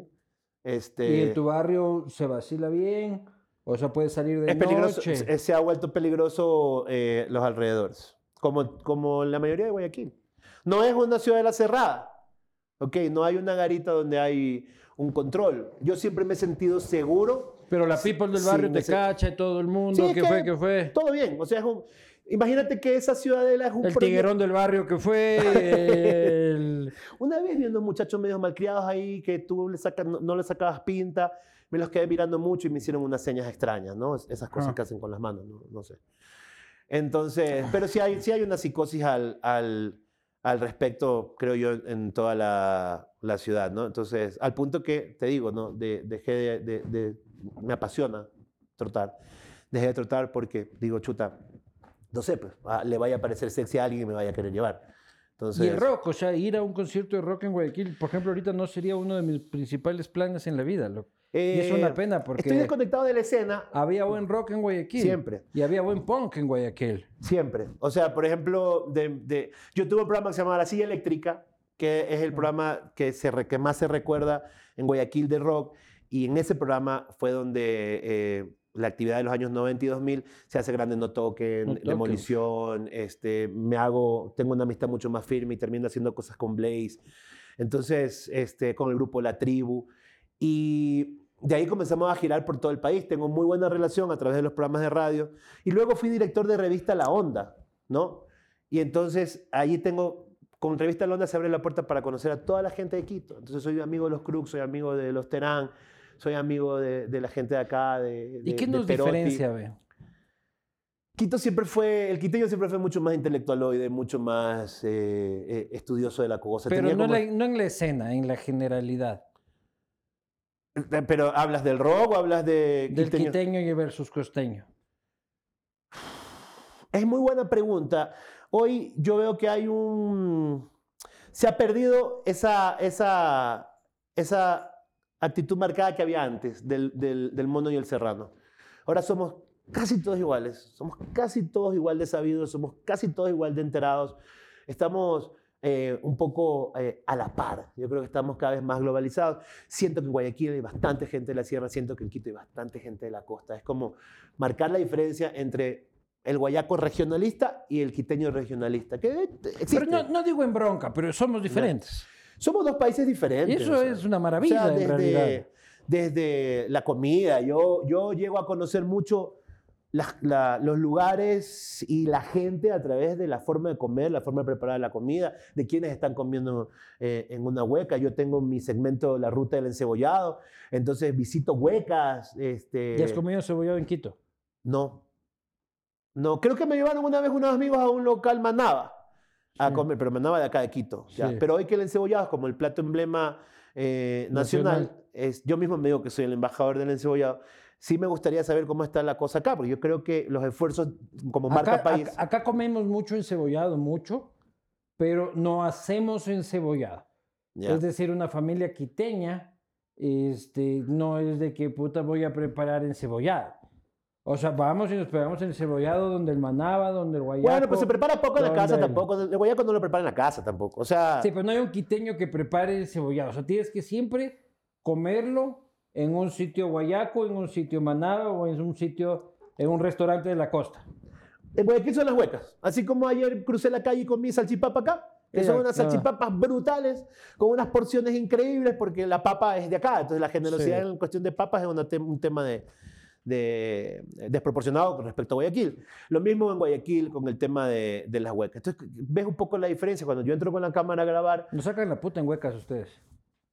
Guayaquil, en huecas. Guayaquil, no? Quito. Es que tengo que mapear más, más Quito. Es yo. que yo he mapeado los dos, pues. Pero en Quito hay mucho más gourmet, pues. Claro, eso sí. Eso sí. Pero en huecas, puta, O sea, vi que Juan Carlos la- Castillo estaba haciendo algo de el locro, por ejemplo. Lo que hacemos en Guayaquil lo hacía con el locro. Y locro acá es maravilloso. Sí, pues, pero en hermano. huecas, así en Guayaquil, te metes en Sí. cualquier sitio y puta, y comes delicioso. De hecho, el- para mí, el mejor encebollado de Guayaquil es el de la 18 y Gómez Rendón. ¿El corderito? No, Cordero, ese le, le gusta a algunos panas, te digo. Sí. Este, de esta semana me voy a Cordero, de hecho. ¿Ya? Pero, está bueno, y es bueno, loco, es pero bueno. para mí el mejor, porque la gente siempre me, me pregunta y me El dice, ya, azul, ¿cómo se llama el otro? fuera, fuera de todo. Pez Azul es súper bueno. Ese es el, para mí el mejor de los que son franquiciados. Claro. Ya, es mi cliente. Sí, ves, también soy puto Ya experto también. Y cuando en- vamos- En encebollado guayaquileño tengo mi conocimiento, pues loco. Cuando, cuando vaya a Guayaquil, lo mandamos a comer al, pe- al pececito que yo le digo el pez azul. Pero el de la 18 Gómez Rendón es el encebollado en la 18. Pero en la 18 uno va a otras cosas. Nunca he escuchado que alguien va a la 18 a comer. Bueno, porque, A comer encebollado. ¿Por qué? Porque Todos no, van a comer, pero a comer otras cosas. pero porque no estás en la vuelta a Guayaca, pues loco. En la vuelta Ah. a Guayaca, eh, la gente conoce el encebollado de la 18 y Gómez Rendón. Entonces, es Pero, por- pero riquísimo. porque sales a las 6 de la mañana No. de uno de esos centros del amor, este, sales de este club de caballeros y te sirves tu desayuno. en, pues, en loco. esta zona franca, ¿no? Claro, Ahora, claro. eh, este, eso, libre, era, libre de una, impuestos al amor. esa era una calle que la cerraron. Entonces, del lado del encebollado, que es la calle Gómez Rendón, ya no tienes acceso al lugar de, donde están las señoritas. ¿Ya? Tienes que entrar eh, de- del otro lado, ¿no? Y el encebollado está del lado El está puritano. en la calle Gómez Rendón, pero Del lado puritano. del lado... Sí, Célibe. o sea, eh, eh, es una bonita zona también Guayaquil. O sea, Si andas boca abierta, en Guayaquil si andas boca abierta te van a pasar cosas. Sí. Pero Ya. uno puede andar por la 18 todo bien. Si eres de Así, zona- cara de esta de serrano, de puta, así de. de... A ver, es que hay una... Pucha, loco, ve. Yo voy así. Copo laminado en 30 segundos, hijo de puta, aparezco en el Guasmo Sur, chucha. Pero, pero, sin pero es un que riñón, pues, tienes que ir con, loco. pero tienes que ir con un guía, pues loco. Tienes que ir con un mango guayaco que te diga aquí está bien, aquí es seguro. ¿Y por qué no haces Ya. tú esos tours? ¿Pero qué quieres que haga tour de chungo? Un tour de chongos en Guayaquil, loco. Puta, Busquemos un auspiciante. claro. Busquemos un auspiciante. Si usted quiere que su marca sea vista por todos los cabareteros del Ecuador, este es su momento para conectarse y contactarse con el señor Pedro Ortiz. Yo creo que me está Este, ganando Jaime Iván. Ah, Ya. sí, ¿ves? Hay competencia. Pero Un adelantado, un Jaime, adelantado. Jaime Ben lo está haciendo aquí en Quito, en Guayaquil el mercado está Sí. virgen. Ok, vamos haciendo. Por contradictoria que la palabra suene. Yo, a ver, yo hice unos videos, no en, en, en lugar de tolerancia, pero lo hice en moteles. Moteles Éxtasis me contrató. Hice Sí. tres videos para presentar sus nuevas habitaciones. Ah, no. yo, yo nunca he estado en un motel. Ya te voy a pasar esos videos, son chéveres, es entretenido, porque por lo que hay que mostrar es que tiene, tiene su jacuzzi, tiene su piscina con olas, te dan la- Lo hice desde... desde ¿Pero tú de- solito o acompañado? Con amigas, me fui con amigas. Ya. Casado. Claro, pero es que trabajo, pues. ¿Y, cómo le explicas a tu mujer? Me encantaría saber. ¿Cómo le dices a tu mujer, mi amor? Mi amor, me contrataron para hacer publicidad de un motel. Tengo que ir a meterme en este, la piscina con olas, darme el trapolín del piojo con unas amigas y en el sillón tántrico Pero, es que, con... pero es que no es así, pues no es, no es, no es usar las instalaciones. Tien- Tienes que vender desde el, desde el... Lo mío fue desde el punto de vista de la comida. Entonces, a, a, al éxtasis le interesaba que se conozca que tenía un nuevo menú, ¿ya? Porque esa parte No es me importa importante. cómo le explicas a tu mujer, es lo que estoy diciendo. Ok, le digo, ¿sabes qué? Me contrataron de esta marca, voy a, a estar con unas modelos en, en- en los cuartos durante un mes, a conocer cómo son. los- Durante un mes, loco. Eres un puto crack. ¿Y cómo te dijo que sí, loco? Un poco regañadiente, pero, eh, o sea, pero ella es mi gerente, pues loco. O sea, Claro. ella, ella es la que hace la facturación. O sea, esta es una empresa familiar completamente. Claro. puta. Ya. Viene el otro chupa. Ahí sabemos cómo perdió los, los- las 100 libras, ¿no? Puta, trabajando de influencer de moteles, hijo de puta. Hice. aquí que el keto, que el fasting, que No, el no sé y- qué. y tenía otra idea, porque luego ya haciendo eso se me ocurrió este, una idea más allá. eh, la propuse, pero está como ahí eh, stand-by. Sobre el tema hay muchísimo que hacer, ¿me entiendes? Sobre, Sí. sobre el tema hay mucho que hacer con respecto a esto. Y hay una industria detrás de la, de la cosa motelera que eh, es comercializable. Yo siempre, siempre que me hablan de un proyecto, dice, hagamos, y siempre digo, ok, ¿cuál es el cliente? ¿A quién le vamos a, a presentar el demo? Voy por la parte eh, seria. O sea, yo realmente, Sí. yo tengo una frase que digo, puta, ya estoy viejo para estas huevadas. No, no, debes ser Ya. un profesional en esto. loco. Entonces, este, siempre le doy la vuelta. Oye, en el deporte, acuérdate, que te acuerdas que íbamos a hablar de ese tema. Este, es la primera vez que entras ¿A qué de qué? a hacer contenido deportivo. Ah, sí, por supuesto. Este, a ver, eh, hice un... Dejemos de hablar de sexo, putas y drogas y rock and roll Sí. durante un momento y hablemos de deporte. ¿Ya? Un deporte que es una actividad que le sirve a nuestros jóvenes y Creo que, creo que en eh, Dinamarca iban a inaugurar las Olimpiadas Sexuales, por si acaso. O sea, ¿Ah, hay, sí? hay un país, no me acuerdo si es Dinamarca. Sí, eh, eh, Sí. Ah, sí. Eh, O sea, eh, como... Anoten acá el señor. Al enmascarado de OnlyFans. Escúchame. ¿Cómo este, era? Eh, De, de la, de la Saiba, ¿cómo era? De la, de la ciudad de La Saiba. El enmascarado de la Saiba. Así se va a llamar nuestro héroe y nuestro representante nacional en Noruega. Padrito. Claro. Yo ya viví lo que, lo que es que un estadio te grite así. Una cosa Claro. súper loca. O sea, yo entiendo, después de que hice... Pero no mientras tiras, pues loco. No, pero no sé. O sea, viste que ha- hacer el- un túnel es casi parecido como hacer el amor, ¿no? O sea, con ese golpe de suerte. Y, pero eh, yo entiendo perfectamente, luego de esa experiencia cojuda, chiquitita, ¿no? Eh, porque a un jugador se le puede ir la teja, se puede volar, se le puede subir la fama a la cabeza. O sea, pues tienes un huevo de gente que ves las gradas y están así, y Claro. escuchas el... O sea, yo lo he escuchado cuando presento artistas, pero yo no soy el artista. Claro. ¿no? Me acuerdo que presenté a Calle 13 en Guayaquil y veía si había 30 mil personas ahí y presentaba, ah, entonces, pero ya cuando es algo que lo haces tú, entiendo cómo estos pelados de 21 años que comienzan a cantar, Claro. mucho, se les vuela la cabeza, pero es fácil porque además en ese, en ese momento, es- y esto como un poco de contexto para el tema deportivo, en ese momento que hice ese túnel, que ahí tú me ves cuán gordo, y- porque tenía una ropa chiquita de futbolista puesto, cuán gordo yo era, cuán obeso yo era, y hago una... Me salió un Homero Simpson. Si tú ves los Simpsons, sabes lo que es hacer un Homero, cuando de casualidad te sale algo magistral. Entonces hice eh, un Homero en, en este partido. Pero además el partido era los amigos de Cristian Novoa contra los amigos de Valderrama. Y Valderrama sale al cambio por mí, o sea, yo lo saco a Valderrama de la cancha, me abraza. Evidentemente yo estaba invitado porque era el gordo de la comedia. Ujú, Entonces la gente se iba a reír de mí, no se iba a reír conmigo. ¿Ya? Entonces, todo bien, yo tengo asumido mi papel.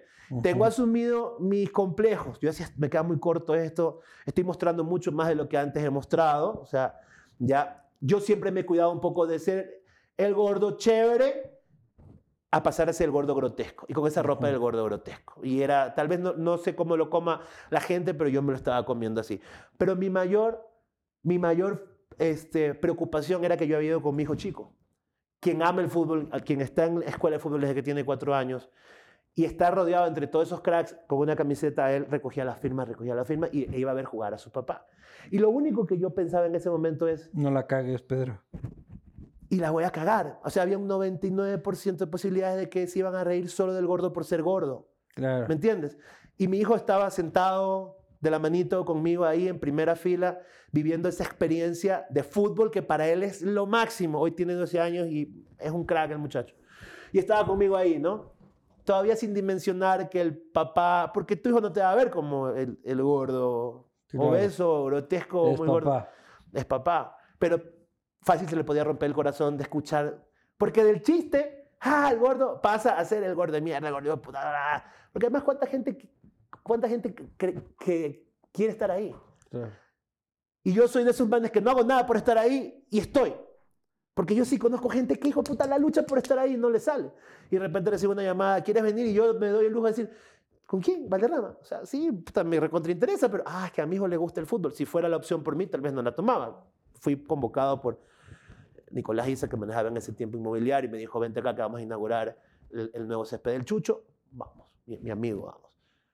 Hermano, y sabes que pasa algo. Yo siempre tengo una, yo tengo una conexión súper fuerte con mi viejo. Si algo quedó, es una, una conexión que atraviesa la muerte. ¿Ya? Y siempre que, que, que estoy viviendo un momento o algo, ya sea triste o feliz, aparece alguien y me dice, Pedrito, oye, yo fui amigo de tu papá. Y yo con el tiempo he identificado que ese es el momento en que mi viejo se aparece y me dice, hijo, todo bien, yo estoy aquí presente. Puede ser que me esté yendo re mal en algo, tengo un momento muy duro, pero de la nada aparece alguien, puede ser hasta en la calle. Pedrito, oiga, yo fui amigo de su papá y me abraza y me hace sentir que mi viejo está, está pendiente de, la- de las huevadas, ¿no? ¿Y por qué te cuento esto? Porque antes de entrar a la cancha, ya cuando era inminente que me llamaba, yo, con miedo de mostrar mi cuerpo, eh, con una chompa, eh, alguien de las gradas dice, Pedrito, Pedrito, Pedrito, me llama y yo voy a la grada y un tipo baja y me agarra del hombro y me dice, mijo, yo conocí a tu papá. Me da un abrazo, vaya, que todo va a estar bien. Me dice, tu viejo está aquí, siempre que estás haciendo esto va a estar tu viejo". Oye, un discurso de, de nada, que no tenía por qué existir, no tenía por qué suceder. Me lo dice y yo en ese momento hago clic y digo, ya está.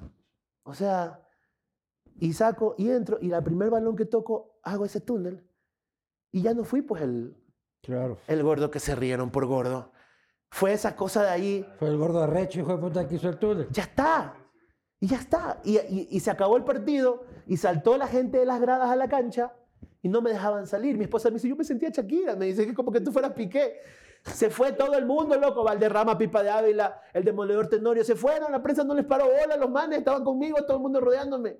¿Ya? ¿Y tu hambra? Y, y, y Ezequiel mirándome con los ojos gigantes, así como Bob Esponja. ¿Qué del puta? Y sabes que al final, ya cuando llegué al camerino, mi hijo me pone su chompita que se le habían firmado todos los jugadores y me dice, papá, falta la firma más importante y me la pone ahí. Y yo, despistado, Vas le a digo, hacer llorar, hijo de puta. ¿cuál hijo? Me dice, la tuya. ¿Qué del putas? Y entonces,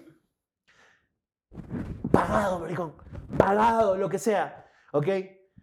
Después de un mes, la chica que trabaja en la casa la la puta chompa.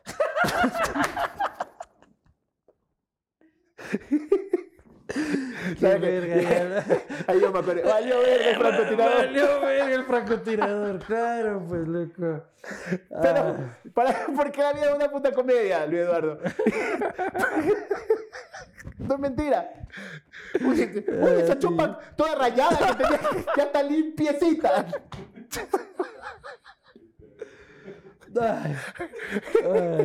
y entonces, este, mis cosas deportivas. En ese momento estaba en un programa que fue para el Mundial que no clasificamos, que era el de Rusia. De Rusia. Hice un programa de personajes. Yo, no, yo siempre he sido director creativo. O sea, bueno, estuve en Buenos Muchachos al Aire, fui director creativo de PhD, escribo sketch, manejo grupo de gentes creativos, hago dirección actoral, hago coaching de stand-up comedy. Eh, y en este programa hice personajes, ¿ok?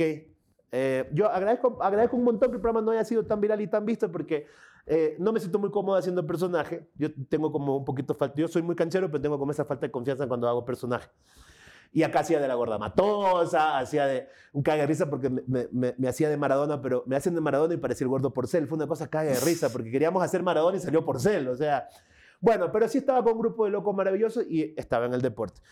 Un tiempo después hice un programa piloto para una plataforma de entretenimiento deportivo y ahí estaba. No cuajó, ¿no? Entonces yo decía, aquí hay un camino, hay un camino para hacer entretenimiento deportivo. Yo creo que el fútbol es muy serio y a la gente como que es como, es como muy su pasión. O sea, hay gente que sí deja de, tal vez hay un partido importante, hace como sus ahorros, viste que hay gente que te pide plata fuera del estadio para entrar, o sea... Retaquea. Cuando, cuando no entiendas por qué alguien te putea tanto por el fútbol y se apasiona, es porque esa huevada es importante para ellos. Esos son sus logros, los logros que no puede tener una persona. Yo a veces digo, la gente que es enfermita por el fútbol, le faltan logros personales. ¿Ya? Entonces está bien, yo creo que todos hemos sido cuando eres Es un tema religioso Ya, también, o sea, es un tema este, de dogma. Y el fútbol, el fútbol es, es tu mamá, es tu papá, ¿me entiendes? O sea, eso, eso me enseñó mi viejo, mi viejo me llevó al estadio, mi viejo me llevó al Monumental, y sobrevivimos a una lluvia de, de, de, de piedras cuando recién lo hicieron, que era normal que las bandas se lancen piedras en ese tiempo nada más, no había lluvia de balas como ahora. Chiros verga, hijo de puta, en ese tiempo, loco. o sea, eh, con mi viejo fui a estadio, fui al modelo, fui al Capuel. Este, y sí, me gustó muchísimo el fútbol. Me desconecté por el tema porque ya escogí eh, eh, otra cosa. Soy barcelonista. Eh, vecino mío, Carlos Luis Morales, ídolo del barrio. Este, eh, somos, somos muy llegados a esa, a esa familia. Carlos Luis iba a, a- a la casa, mi papá era como la figura del barrio, luego estaba Carlos Luis que era más chamo y entonces ya creció después, o sea, sí había esa cosa como, no había como no ser barcelonista y estar en ese barrio con tremendo pana que además comía sentado en mi casa, o sea, ya, y cuando perdía tú le, yo le decía, ¿qué pasó, pues Carlos Luis? ¿Me entiendes? Ya. Entonces, yo, tranquilo, tranquilo, espectacular, Pedrito, todo bien, todo bien, Pedrito. Entonces, buena gente, Carlos Luis, me, me, me pena recordarlo eh, ahorita a mi pana. Este, y entonces sí, hemos tenido esta cosa, pero luego que me llamas para hacer eh, lo de la federación postera, yo digo, chévere, yo estoy preparado para hacer entretenimiento. Eso es, es lo mío. Y creo que si algo me he ganado en los años es el espacio para que tanto clientes como gente para la que trabajo me diga, usted sea usted.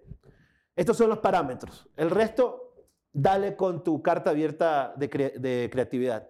Me lo dicen los clientes cuando me contratan en las redes sociales, no me ponen lineamientos, me dicen, haz la creatividad, que ya sabemos de dónde va la cosa, solamente hazlo por acá. Y acá me proponen algo de hacer un personaje también, porque Pedro Ortiz no conduce en la suite presidencial.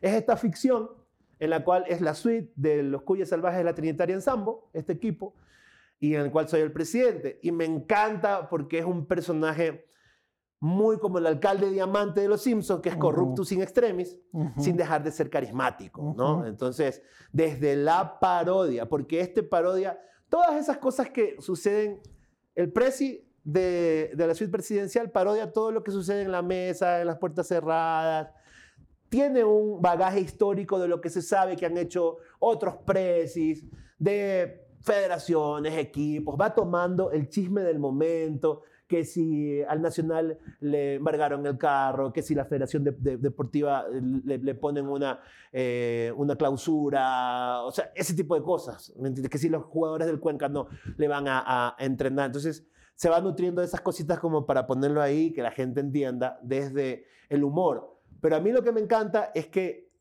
es tan sólido el programa que tiene a Joaquín, tiene a Chipi, y tiene eh, a, la, a la Mabel Basantes, y lo tiene al Danilo, que sí son animales de fútbol. Todos ellos son animales de fútbol. Entonces, es el complemento ideal desde cada punto de vista. Entonces, se logra hacer esta huevada de- del entretenimiento con eh, hablar de fútbol. Y es un gran experimento. Es un gran experimento porque vamos a hacer que a la gente le guste que divertirse viendo fútbol, que no se lo tome tan en serio, que sí, se va a indignar y a putear y toda cosa, pero que también se ríe bastante de las cosas que pasan, porque hay cosas muy chistosas que suceden.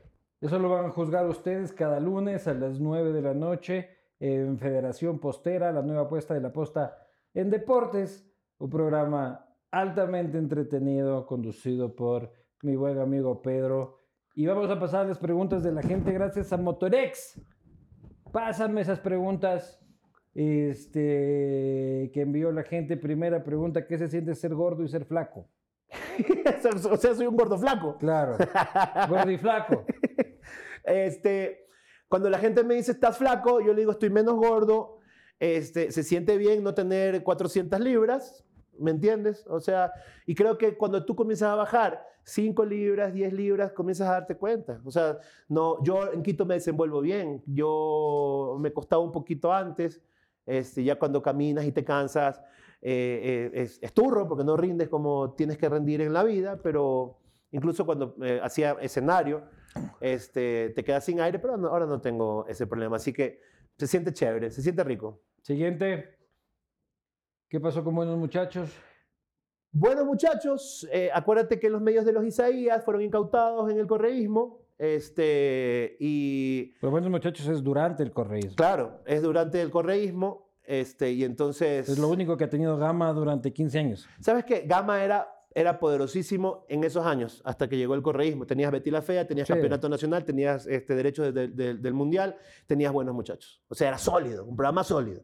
¿ya? Betty la Fea que TC lo dejó pasar, porque dijo, esta nunca va a pegar, la persona que está en programación de TC, y cayó en Gama. Gama era un, bloque sólido, bien manejadito. Luego que vino la incautación, se quebró todos esos medios, ¿ya?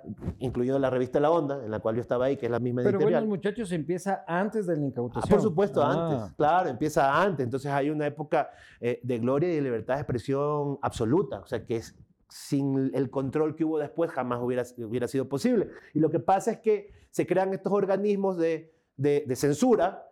Luego Rafa se metió solito una vez a un programa, pues. De nosotros no. De hecho, eh, en Canal 1 hicimos un programa electoral y vino, vinieron los hermanos, eh, incluso hasta el, hermano menor, creo que tiene un, hermano, está este, Fabricio, está Pierina, hay uno, un hermano más y está ¿Ah, Rafael, pero Rafael nunca con, con, en Buenos Muchachos, pero sí creo que fue un programa de Francisco con David. Ahí creo que, que fue que estaba visitando el, mm. el medio, porque el mundo da vueltas y entonces en su momento se acaba Buenos Muchachos porque quien manejaba la programación eh, en ese momento dice, no puedes sacar esto, no quiero que digas esto. No, Francisco se opone, el programa tiene que salir como tiene que salir, y entonces suceden cosas que al aire, desde el máster, ya te, ya te bajaban el, el, sonido, luego no salió un día, simplemente el programa no salió. No se, se acabó por, censura del correísmo. Y luego, claro, o sea, ya se supo que nunca nos dijeron el programa no va más, pero estaban pasando este tipo de cosas, que los cambiaron de horario, o sea, nos, nos mandaron a matar a un horario, creo que sábado adrede, pues no, o sea, y comenzaron a migrar. El, el último programa, Buenos Muchachos, el último de la época Gama, está subido en YouTube. Se llama Buenos Muchachos sin censura. Ahí me pueden ver metido en una tina, por si acaso, sin ropa. Yo me veía, eran los domingos en la noche. Sí, esa es la época. Y tenían el pan nuestro de cada día. Al final del puto programa me tocaba pegarme todo el puto programa para ver el pan nuestro de cada día. Siguiente pregunta. Y última, creo, ¿qué siente al no haber sido convocado a la selección? ¿Sabes qué? Es un cae de risa cuando me confunden de verdad. Ahora pasa menos, porque ya la gente entiende. Pero al principio me confundían mucho con Pedro Ortiz, ¿no? El, el, el user en, el, claro, en Twitter. Porque de ahí hay diferencias. Yo digo que él es mi avatar, porque él hace todas mis, las proezas físicas que yo quisiera hacer y no puedo. O sea, él, y nos conocimos alguna vez nos dimos la mano y yo le digo, toca, yo ahora hace un Twitter, que estoy cansado que me puteen. Y me dijo, no, si tú lo estás haciendo bien, me dijo. Pero sí pasó esto desde el principio. Una vez recibí una llamada de un empresario a decirme que estaba lista la contratación para ir al siguiente club. ¿Y a qué club iba a ser? Ya no me dijo el nombre, solo me dijo, viste, cuidado, se nos cae como se nos cayó lo del carrilero la vez pasada, pero está ya seguro lo tuyo. Entonces, ¿Y qué le dijiste? Yo le dije, oye, soy Pedro Ortiz, sí, claro. Entonces, ahí aclaramos quién era. Esta persona de coincidencia tenía los dos teléfonos, sí había sido amigo mío, conocido mío, y aclaramos. Pero yo conté esta, anécdota, ya sin entender lo que estaba pasando. Y los periodistas, el periodista deportivo dijo, chucha, le están ofreciendo trabajo en otro club a este arquero en estas instancias del campeonato. Ah, y es verdad. Es grave. Claro. Claro. O sea, yo después digo, cierto, ¿no? Digo, puta, pero pasó. Claro. Entonces, investiguen esta va. Estoy de Ecuador, nadie investigó nada. Ya. Ya, pero luego me tocó, o sea, luego me tocó conocerlo, darnos la mano, cagarnos de risa con el pana. Este, y si hay gente que, me- que, que se enferma y me putea, y yo lo que digo, ¿hasta cuándo vas a estar en MLE cuando le va mal? Yo digo, hasta hacerlo descender, le escribo. Y la gente se caga de risa. Ahora, viste, mi papá se esforzó tanto un tiempo por dejar un nombre, Pedro Ortiz. Ahora yo trato de extender el legado, pero viendo futbolistas y cuando googleas, de puta, solo está el man. Claro que sí. Es como lo de la chompa que la lavaron, o sea. Totalmente. Que es como el, el final de la película de Gaspar Noé irreversible. El tiempo lo destruye todo. Maestro querido, bienvenido a la posta. Este es tu casa. Nos vamos a entretener y a nutrir, especialmente la audiencia, de, de, mm, de tu creatividad, del contenido deportivo por el que apostamos ahora y yo nutrirme de, de tu amistad. Gracias. Así hermano. que, compadre querido, Hermano muchísimas gracias.